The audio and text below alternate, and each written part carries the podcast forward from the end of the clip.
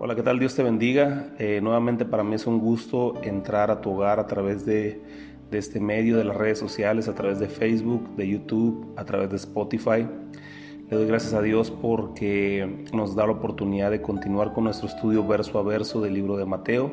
Espero que esté siendo de gran bendición para tu vida, que estés abriendo tu corazón para que la semilla de la palabra pueda quedar sembrada en tu corazón y dar fruto al ciento por uno. Ahora recordamos que dice la palabra que el cielo y la tierra pasarán, pero lo que nunca va a pasar es su palabra, ¿verdad? Su palabra se sigue actualizando con respecto a los tiempos, siempre es aplicable a nuestra vida, siempre es aplicable a las condiciones que estamos viviendo en este tiempo. Y quiero que este estudio tomes todo lo que tú puedas para poder caminar conforme a la voluntad, conforme a la voluntad de Dios, conforme a su palabra, conforme a, lo que Él nos está instruyendo para ser mejores personas cada día, ¿verdad? Eh, vamos a seguir orando porque Dios pronto nos permita el poder regresar a la iglesia, al templo, a poder tener nuestras reuniones y congregarnos y estar unánimes, como es su palabra, en un mismo sentir, adorándole y glorificando su nombre, ¿verdad? Esperemos que sea pronto. Esto es nuestra oración. Y me gustaría iniciar con una oración en este tiempo, en este momento, para que el Señor eh, abra nuestro corazón, nuestra mente, nuestro entendimiento y que la semilla que se siembra el día de hoy pueda dar un fruto apacible, un fruto que podamos compartir con las personas que nos rodean, ¿verdad? Espero que hayas tenido un buen fin de semana eh, en compañía de tu, de tu familia, en compañía de tus seres queridos, ¿verdad? También compartiendo eh, el mensaje que tenemos los, domingos a través también de, de las redes sociales. Y ahí donde tú estás, quiero que hagas esta oración conmigo y, encomendemos al Señor nuestra vida y este tiempo. Señor, te damos gracias. Gracias por tu amor, gracias por tu misericordia, gracias por tu bondad. Gracias Señor porque para siempre son tus misericordias, Señor, porque tú no nos dejas, tú no nos abandonas, porque tú siempre tienes cuidado de nosotros, porque sabemos, Señor, que a través de todas las cosas, Señor, tú nos enseñas cada día a poder confiar más en ti. Señor, que en este tiempo podamos tomarnos de tu mano, abrazarnos más de ti, Señor. Que no nos separemos de tu presencia, que no nos separemos de tu Espíritu Santo. Si tu presencia no va con nosotros, no queremos ir a ningún lugar. Queremos caminar siempre, Dios, confiando en ti, Señor porque sabemos que eso es lo que te agrada a ti, Señor, nuestra confianza puesta en ti y que tú seas el centro, Señor, de nuestra atención, de nuestro, día a día. Señor, en esta mañana, Señor, yo te pido que bendigas a cada uno de mis hermanos, que les des la fortaleza para poder seguir adelante, Señor, y que este día pueda ser un, un gran día, un día de bendición, un día donde ellos puedan mirar tu mano poderosa, palpablemente, Señor, y que tu gloria caiga ahí donde ellos están, Señor, y que los acompañes todo el resto del día, Señor, para tomar buenas decisiones, Señor. Yo te doy gracias, te pedimos por la situación global, Señor, clamamos a ti también, Señor, por que eh, sanes cada enfermo, cada persona, Señor, que ha sido contagiada, cada persona que ha sido afectada, Señor, por medio de este virus, Señor, que seas tú, Padre, eh, interviniendo, Señor, poniendo tu Espíritu Santo, Dios, en cada médico, Padre, para que pueda tener la sabiduría, Señor, de cómo, mi Dios, eh, actuar, Señor, ante cualquier circunstancia. Te pedimos también por todos los hogares, Señor, por nuestra ciudad, por nuestro estado, por nuestro país, por nuestro mundo, Señor, todas aquellas personas que, mi Dios, no han sido contagiadas. Pon tu sangre preciosa en sus hogares, en sus dinteles, Señor, y que protejas para que no entre, mi Dios, esta enfermedad. Te damos gracias en esta mañana, en el nombre de Jesús. Amén. Muy bien, terminamos el versículo 18, comenzamos con el versículo 19 y dice así en el nombre del Padre, del Hijo y del Espíritu Santo. José, su marido, como era justo y no quería infamarla, quiso dejarla secretamente. Muy bien, definitivamente José era un caballero, ¿verdad? Era un caballero y la amaba era lo más importante eh, de, esta relación, ¿verdad? Que tenía con María, ¿verdad? Demostró un amor inmenso por ella porque según la tradición judía, lo que correspondía en ese momento era que, ella fuera apedreada, ¿verdad? Eh, cualquier persona o quizás otra persona que no hubiera sido José, quizás la hubiera exhibido, lo hubiera sacado a la calle y lo hubiera eh, puesto para que la hubieran juzgado y la hubieran apedreado, porque era parte de la tradición, era algo, algo que sucedía con las mujeres que cometían falta, alguna indecencia, eh, algún adulterio, ¿verdad?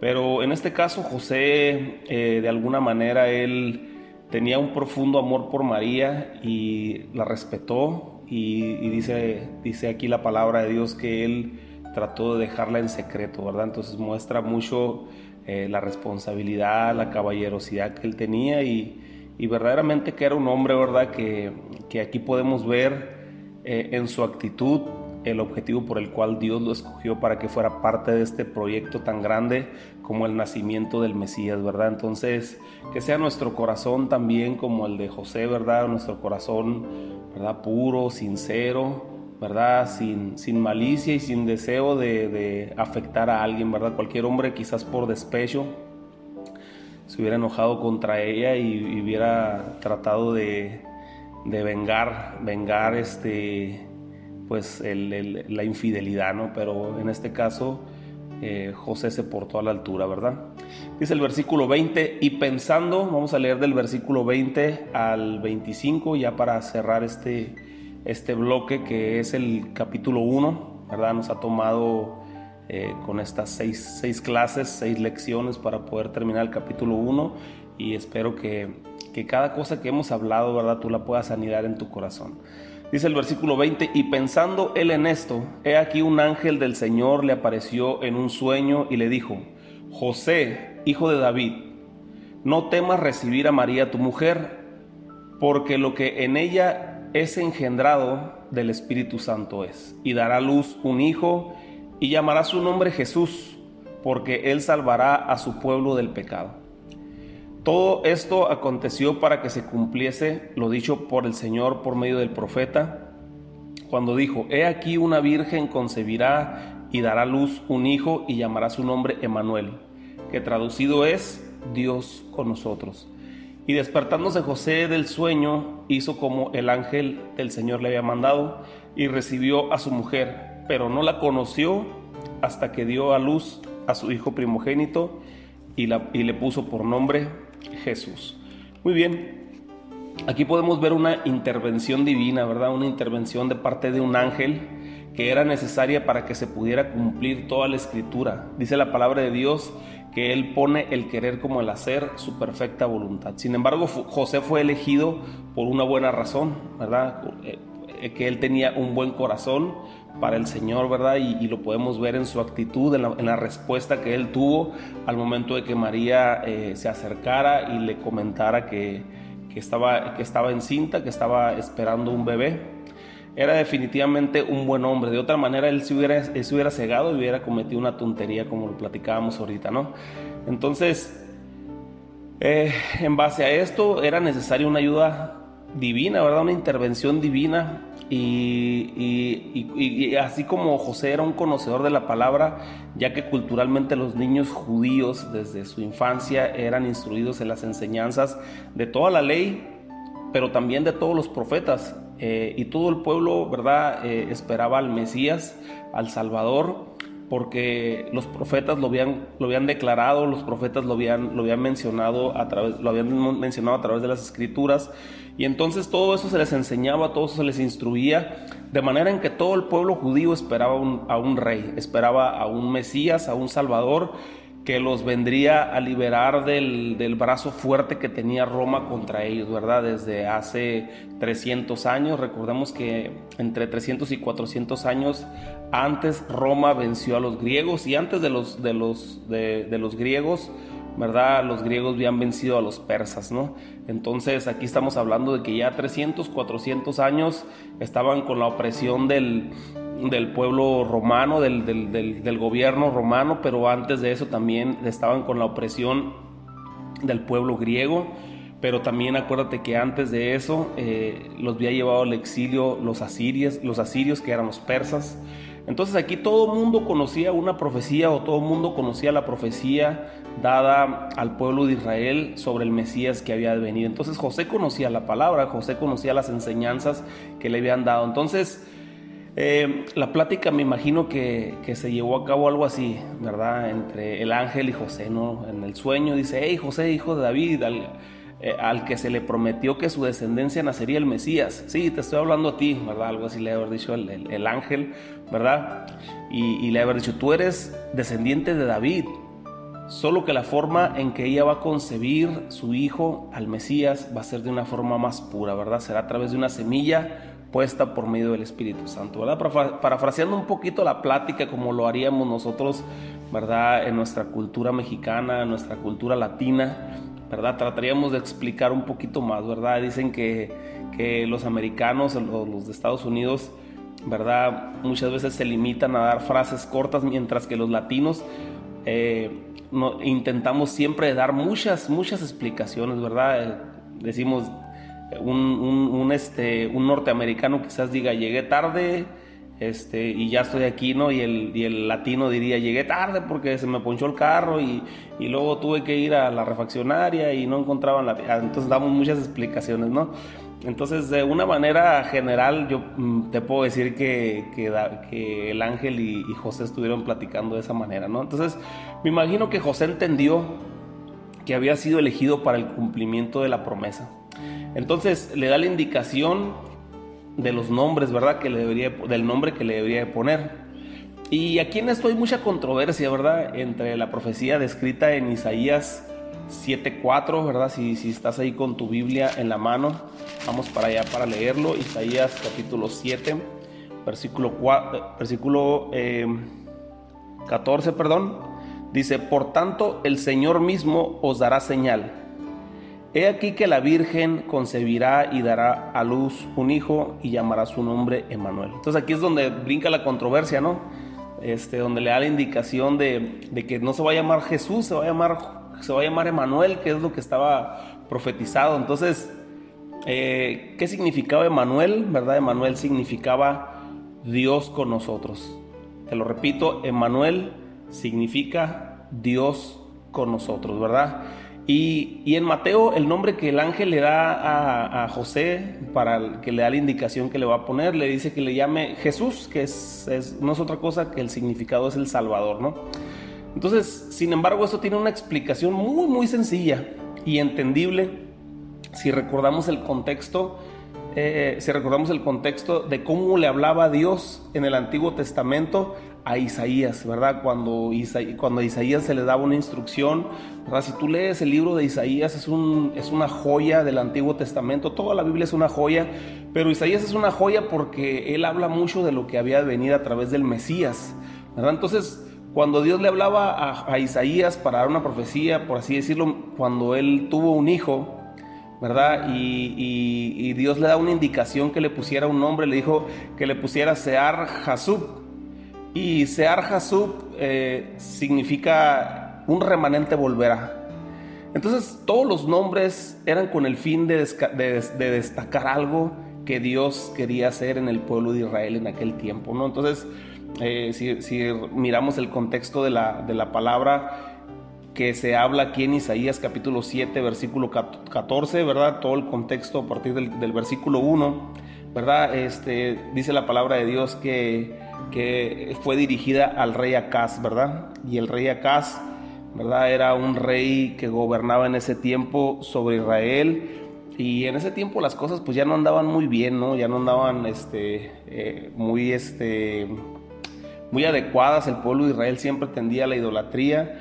Eh, el rey Acaz era del, pueblo del, del, sur, ¿verdad? Donde te dije que estaba reinando sobre Judá y sobre Benjamín. Y entonces, pues aquí Dios le da una promesa, ¿no? Y aquí es donde en el versículo, en el versículo 12, en el versículo 11, Isaías le dice al, al, al, rey Acaz, le dice, pídele, en el versículo 11 dice, pide para ti señal de Jehová tu Dios, ¿verdad? Que todas las cosas esas iban a cumplir, demandándola ya sea de abajo de lo profundo o de arriba de lo alto, ¿verdad? Y respondió Acaz, no pediré y no tentaré a Jehová. Al parecer parecía una respuesta muy, este, pues muy normal, ¿no? O sea, como, ah, está defendiendo a Dios, ¿verdad? Diciendo, no, no, no, no, no voy a, no voy a tentar a Dios, ¿no? Pero la respuesta tenía otro trasfondo, ¿verdad? Un trasfondo de rebeldía en ese momento, porque pues el, el, profeta Isaías le estaba diciendo que le pidiera a Dios, pero él estaba con una actitud muy renuente. Lo, miramos en el versículo 13.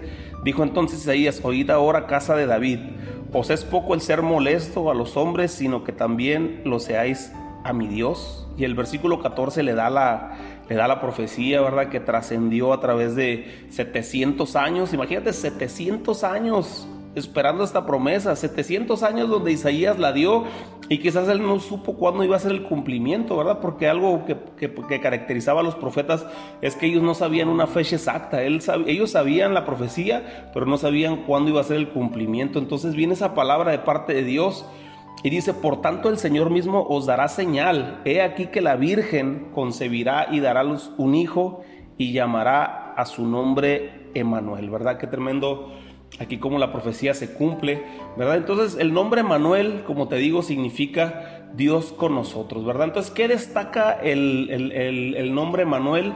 Como te digo, es algo sencillo y entendible si, comprendemos el contexto de cómo se hablaba en este tiempo, ¿verdad? Eh, Sear Hasub significaba un remanente volverá, haciendo alusión de que Dios iba, iba a preservar un remanente pequeño ¿verdad? Que aunque viniera destrucción sobre muchas personas en ese tiempo del pueblo de Israel por su desobediencia, ¿verdad? Porque iban a ser llevados al cautiverio, en aquel tiempo todavía no eran llevados al cautiverio, pero iban a ser llevados al cautiverio y quizás mucha gente iba a morir. Pero aquí Dios le está dando una promesa a Isaías cuando le dice, oye, ¿cómo? Pues, por ejemplo, iba caminando y le preguntaban, oye, ¿cómo se llama tu hijo? Y él decía, mi hijo se llama un remanente volverá, ¿verdad? Y eso hacía alusión a que Dios tenía cuidado de, de esa pequeña parte del pueblo de Israel para que se siguiera preservando la, la, promesa, ¿verdad? La promesa, la promesa dada a David, la promesa dada a Abraham, de que de su, de su descendencia sería como la arena del, del, mar, como las estrellas del cielo, y en David que, que se preservaría toda la, se preservaría eh, el reinado, ¿verdad? De su trono. Entonces aquí lo que miramos nosotros es que cuando el Señor le dice, vas a poner su nombre Emanuel, que significa Dios con nosotros, es con el, con el fin de destacar la visión de Dios para ese tiempo. Fíjate bien lo que te voy a decir. Emanuel era la visión de Dios, o sea, lo que Dios pensaba hacer en un largo plazo, ¿no? Entonces, así que cuando le dice al profeta Isaías que nacería de una virgen un niño y que llamaría su nombre Emanuel, es porque Dios les está revelando su visión, la visión que Él tiene para ese tiempo y no es nada más y nada menos que lo maravilloso y extraordinario eh, que es que Dios estaría en medio de nosotros, aunque no sabíamos nosotros cómo, pero iba a ser a través de su Hijo unigénito. Entonces, con esto se confirma la deidad de Cristo, ¿verdad? Que Cristo es Dios mismo hecho carne, según lo que escribe Juan y declara en el capítulo 1, versículo 1, que dice que en el principio era el verbo y el verbo era con Dios y el verbo era Dios y el verbo se hizo carne y caminó con nosotros, ¿verdad? Donde claramente... Eh, donde, donde declara él que el Padre y él son uno mismo, eh, escrito en Juan 10:30, en Juan 17:8, ¿verdad? Dice eh, que, que, salió directamente del Padre, hablando de un sentido físico, ¿verdad? Ahora confirmamos que, ahora confirman ellos que yo salí del Padre, y esto nos confirma que Padre, Hijo y Espíritu Santo son uno mismo con Dios, es una sola, es una misma persona, ¿verdad? Y al decir en, eh, en Isaías, llamará su nombre Manuel, es decir, yo caminaré y estaré con ustedes como ha sido la visión desde la antigüedad, así como se declaró en Deuteronomio 4.7. En el versículo 7 del Deuteronomio 4 dice, porque qué nación grande hay que tenga dioses tan cercanos a ellos como lo, como lo está Jehová nuestro Dios en todo cuanto le pedimos, ¿verdad? Y entonces al tiempo del nacimiento de Jesús, el ángel se le aparece a José y le dice, llamará su nombre Jesús, eh, porque él salvará a su pueblo de sus pecados. Entonces, ¿qué, es, lo que está, qué es lo que enseña Dios a través del nombre Manuel? Muestra su visión, ¿verdad? Muestra la visión de lo que él quería hacer. Ahora, en Jesús lo presenta, nos presenta su misión. Recuerda que, que visión por así decirlo, una visión en una empresa es a dónde tú quieres llegar a lo largo del tiempo. Y la misión es lo que tienes que hacer para alcanzar esa visión. Te lo voy a repetir otra vez. La misión es, es a dónde tú quieres llegar a lo largo del tiempo. Y la misión es lo que tienes que hacer para lograr alcanzar esa visión. Entonces, el juego de nombres que tenemos en la palabra entre la profecía y lo que, y lo que, lo que Mateo describe y cómo se llama Jesús a fin de cuentas, ¿verdad? No es otra cosa que Emanuel siendo la visión de Dios, o sea, a, largo tiempo, lo que él quería provocar a largo tiempo, ¿verdad? Que fue el objetivo siempre desde el principio, ¿verdad? Desde, desde Deuteronomio, desde el principio de la humanidad ¿verdad? Cuando estaban Adán y Eva en el huerto del Edén, que Dios quería estar en medio de ellos, sin embargo, por el pecado y la desobediencia, nosotros mismos nos hemos alejado de Dios, ¿verdad? Entonces, la visión, lo que Dios quiere a lo largo del tiempo. Y por otra parte, la misión, ¿verdad? La misión, ¿qué es lo que tienes que hacer para poder alcanzar esa visión? Entonces, así que con este principio Dios le dijo a un pueblo, eh, Dios, con ese principio Dios le dijo al pueblo de Israel en alguna ocasión que el pueblo sin visión perece. Si no tienes un panorama bien claro a dónde quieres llegar, pues vas, vas a morir, o sea, vas a, vas a terminar este, tú mismo acabándote por sí solo, ¿verdad? Entonces, recordemos que Jesús vino con la misión de llamar al arrepentimiento y al perdón de pecados. Así con esto, reconciliarnos con Dios. Y Dios y los hombres estuviéramos en armonía, ¿verdad? ¿Y cómo podemos lograr esa armonía entre Dios y nosotros como hombres terrenales, como simples mortales que, que pecamos, que fallamos, que cometemos errores, que cometemos fallas, con un Dios que es santo, puro, ¿verdad? Que, que su santidad, ¿verdad? Lo, es, es de siempre, de todos los días, ¿verdad? Eso se logra únicamente, esa relación entre el hombre y Dios se logra únicamente a través de la justificación, que es a través de Jesús, que es el Hijo de Dios, ¿verdad? O Dios mismo hecho carne. Como dice Romanos, justificados pues por la fe tenemos paz para con Dios por medio de nuestro Señor Jesucristo. Eso lo vamos a encontrar en Romanos 5.1. Aquí no se trata de, que pequemos deliberadamente, que al cabo Cristo ya pagó por todos nuestros pecados, ¿verdad? O por todo lo que ya hicimos nosotros. Eso es una doctrina errada, una doctrina ¿verdad? Fuera de lo que dice la palabra de Dios, ya que en Hebreos dice que el que peca deliberadamente ya no hay más sacrificio, ¿verdad? O sea, es decir, que Cristo ya no va a volver a morir en la cruz del Calvario por nuestros pecados.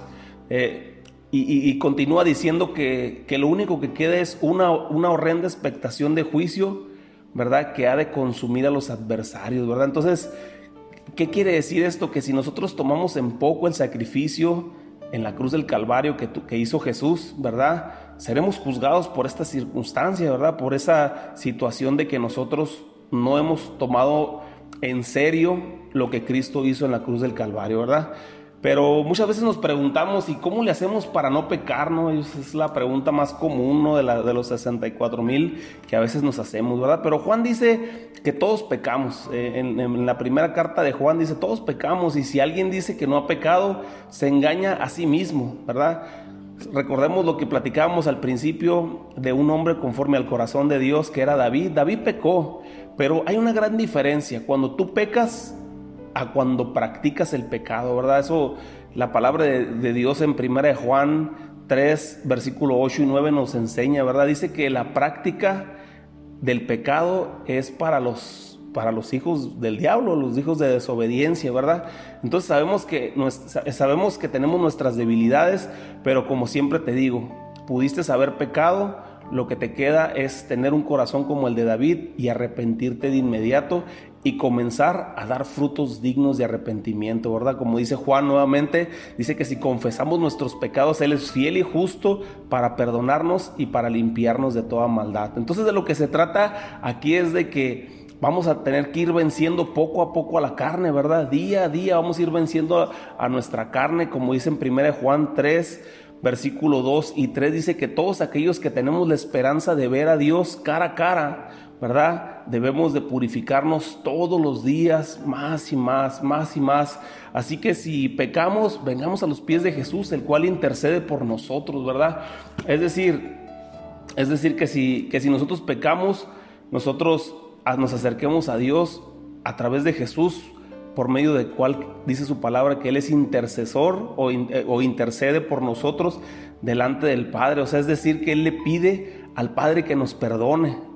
¿Por qué? Porque la posición de Jesús, según la palabra, es sentado a la diestra del Padre, a un lado, intercediendo por nosotros, ¿verdad? Día y noche intercediendo por nuestra salvación, ya que Él está sentado a su derecha y ningún intermediario, o sea, no hay nadie en el medio entre Dios y nosotros como hombres para que nosotros podamos recibir el perdón de Dios, sino únicamente Jesucristo. Lo declara el apóstol Pablo en su primera carta a Timoteo en el versículo 2, en el capítulo 2, versículo 5.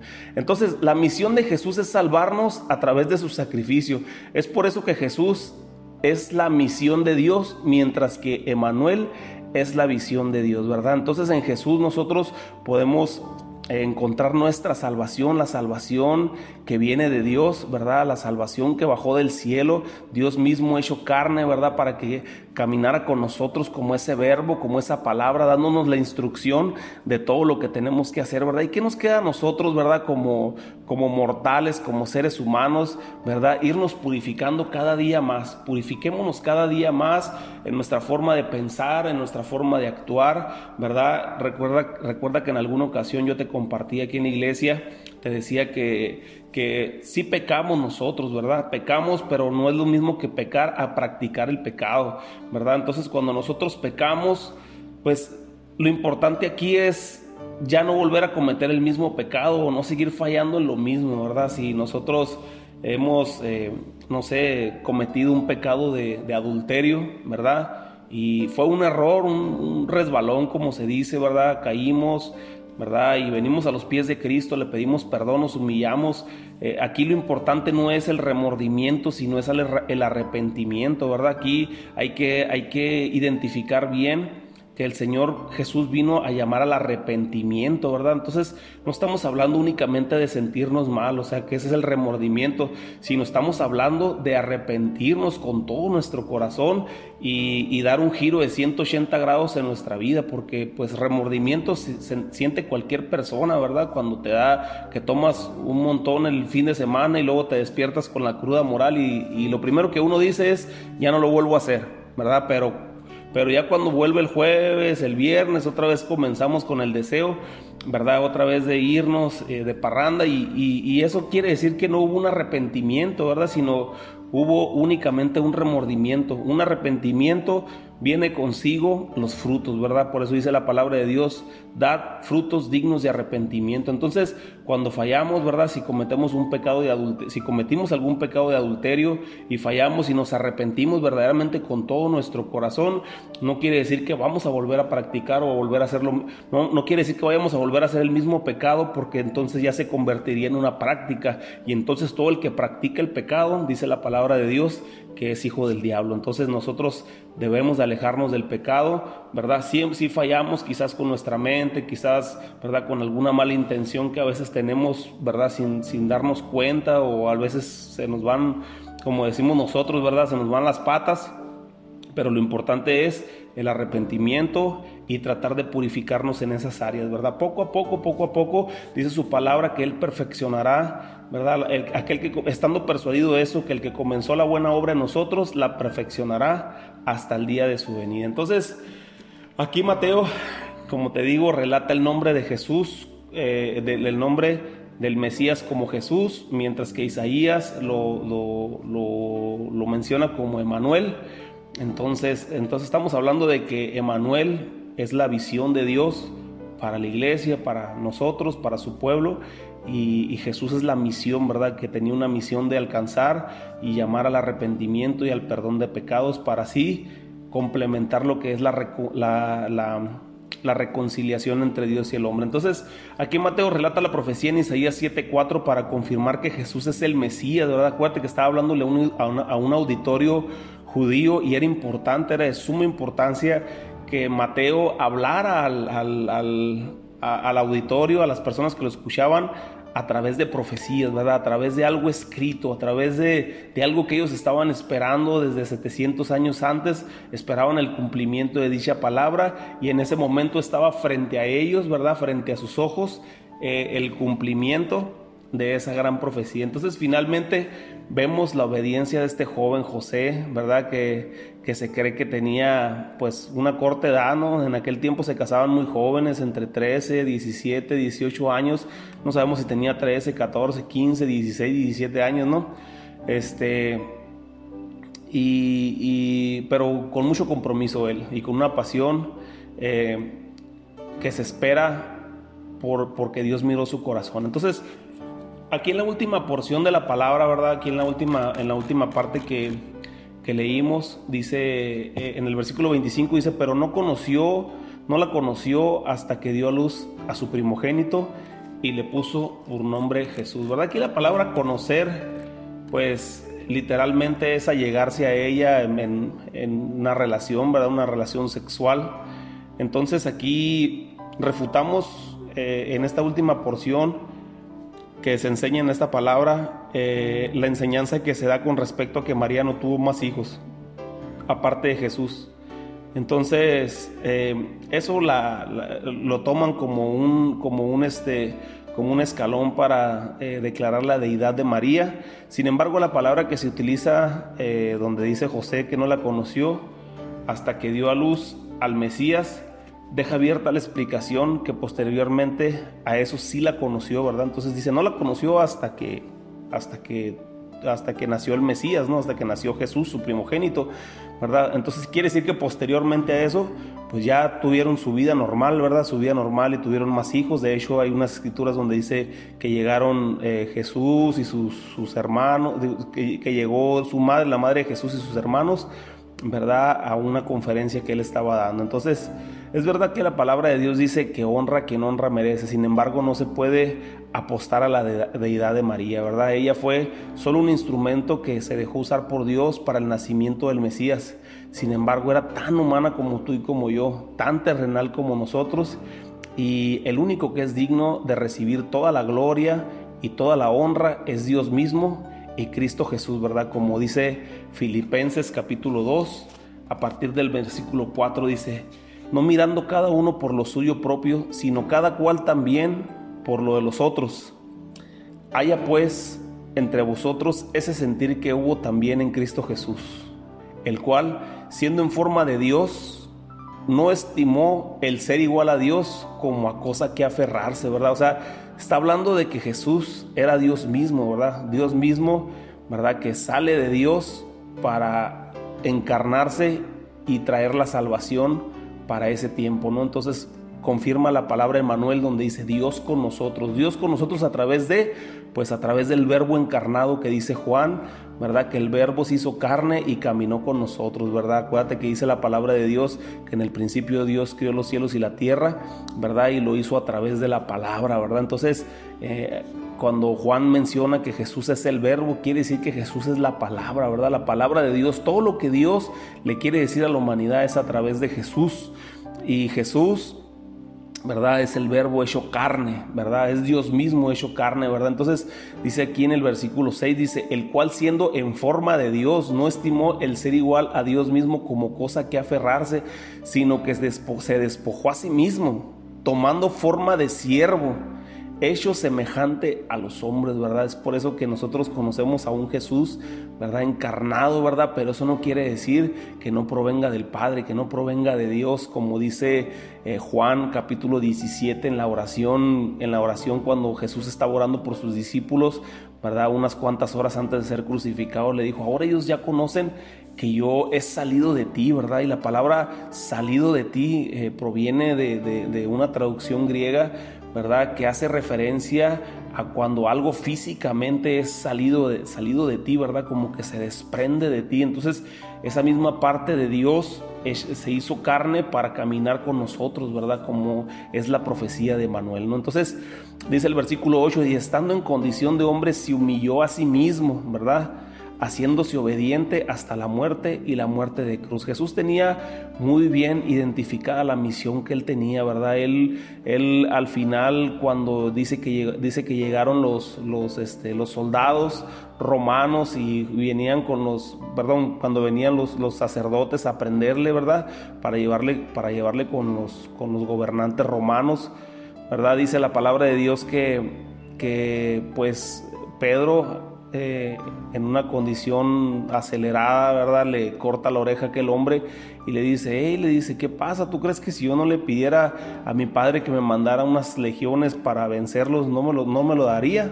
¿verdad? Pero no, o sea, no, no, no es así, pues nuestra, nuestra lucha o la forma como vamos a vencer no es de esta manera, ¿verdad? El Satanás, el enemigo, estaba planeando, ¿verdad? Hacer, sacar de sus casillas a Jesús, ¿verdad? Que, que, que, se echara a perder todo el proyecto, ¿no? Pero aquí el apóstol Pablo lo menciona y Jesús tenía muy, muy bien, este, muy bien... Eh, muy bien definido su misión, ¿verdad? La misión que era venir a salvar a la humanidad, ¿verdad? A través de su humildad, a través de morir en la cruz del Calvario, a través de traer, a, través de traer los señales y prodigios, los milagros, ¿verdad? Las sanidades y todo lo que hizo en su vida, ¿verdad? Para glorificar al Padre y que su misión fuera el, el llamar al arrepentimiento y al perdón de pecados para así eh, cumplir con la visión que tenía, ¿verdad? De, que Dios estuviera en medio de su pueblo y en medio de nosotros. Entonces, dice el versículo 9, dice, por lo cual Dios también, ¿verdad? Vamos a leer el versículo 8, dice, estando en la condición de hombre, se humilló a sí mismo, haciéndose obediente hasta la muerte y muerte en la cruz.